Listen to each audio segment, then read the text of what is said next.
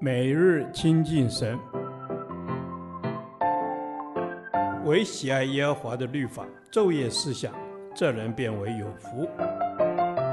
但愿今天你能够从神的话语里面亲近他，得着亮光。出埃及记第三十五天，出埃及记十八章十三至二十七节，有效的管理。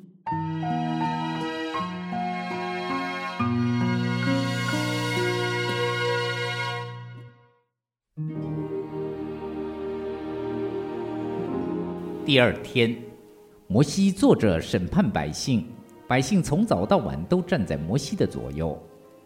摩西的岳父看见他向百姓所做的一切事，就说：“你向百姓做的是什么事呢？你为什么独自坐着？众百姓从早到晚都站在你的左右呢？”摩西对岳父说：“这是因百姓到我这里来求问神。”他们有事的时候就到我这里来，我便在两造之间施行审判。我又叫他们知道神的律例和法度。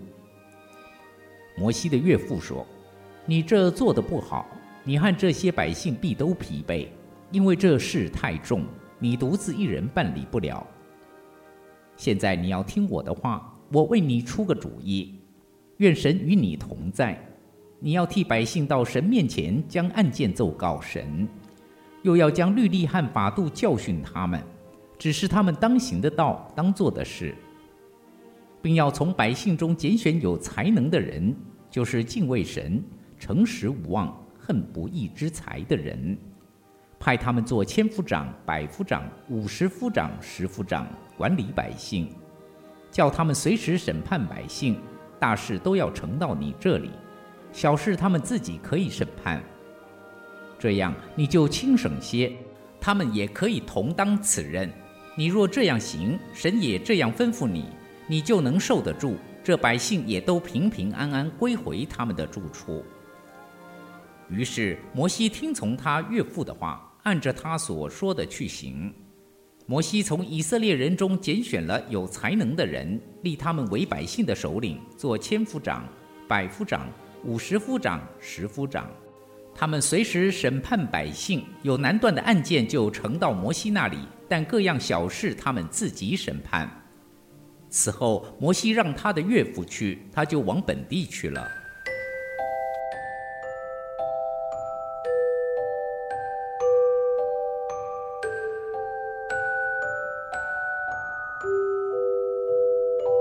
从十五、十六节看见摩西扮演三种角色：祭司，替百姓求问神的旨意；审判官，解决百姓的争执诉讼；先知，把神的律例和指示教导百姓。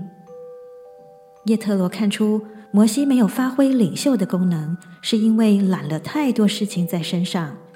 其实工作应该彼此分担。对于神所呼召出来做领袖的人来说，这是一个极普遍的毛病，因此容易陷入力不能生的危机。叶特罗就此向摩西提出建议：摩西必须改变作风，不再独撑大局，因为人的体力有限。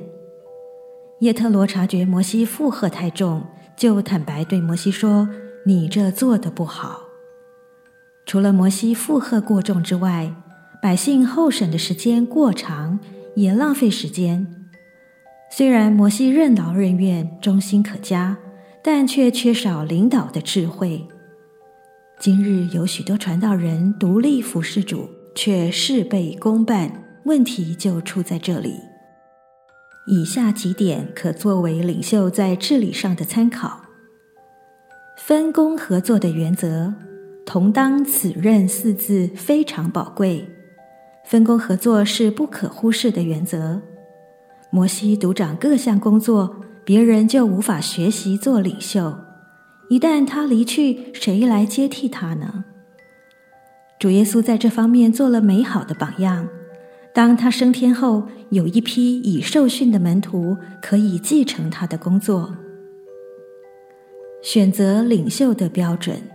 从百姓中拣选有才能的人，就是敬畏神、诚实无妄、恨不义之财的人。按这四个选才的条件，必然会选出最适用的人才。所以，领袖的选择不在于他世上的成就高低，乃是在圣灵的引导之下，挑选那价值观被神改变了的有才能的人。寻求神的引导，神也这样吩咐你。这一句话表明，叶特罗并不自以为是。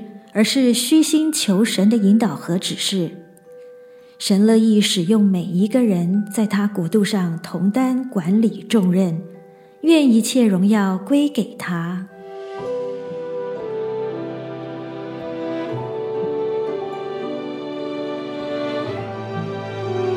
求主将智慧给教会的领袖，使他们晓得如何栽培更多的领袖。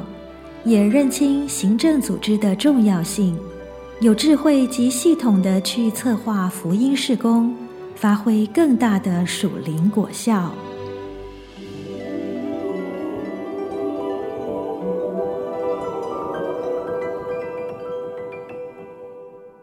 导读神的话，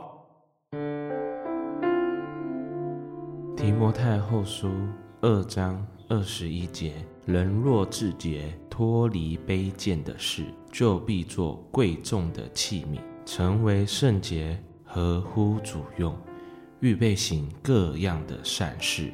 阿门。主啊，求你帮助我，要先自洁，才能分别为圣，成为圣洁。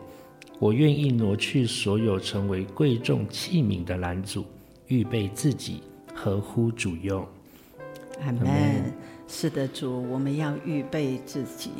感谢主拣选我们，求圣灵浇灌，天天洁净更新我的生命，好叫我这原本的瓦器可以成为合乎主用的器皿，成为教会的好工人和别人的祝福。荣耀归于我们的神。主是荣耀归于你，主因你是圣洁的神。主，我们要在你面前成为圣洁，合乎你的心意。主啊，谢谢你，我们要成为圣洁，合乎你的心意，脱离令人羞耻的事情，就一定会成为贵重的器皿。因为贵重器皿最重要的一个标准就是圣洁。因此，贵重器皿所能盛装最宝贵的两样，就是上帝的真理和爱。真理使我们认识你。爱使我们活出你的生命。阿门。是的，主，你的爱使我们活出你的生命。求你赐给我们各样的能力。主啊，求你来脱去我头脑的捆绑，在教会、在家庭中都能照着主的心意，成为美好的联合者。感谢主。阿门。主是我们要成为美好的联合者。主，因为我们就是为了你要去行善，主，我们为了你要去做讨你喜悦的事，主，我们就是要合乎你的心意。主，这是我们的祷告，乃是奉耶稣基督的圣名求。阿门。耶和华，你的话安定在天，直到永远。愿神祝福我们。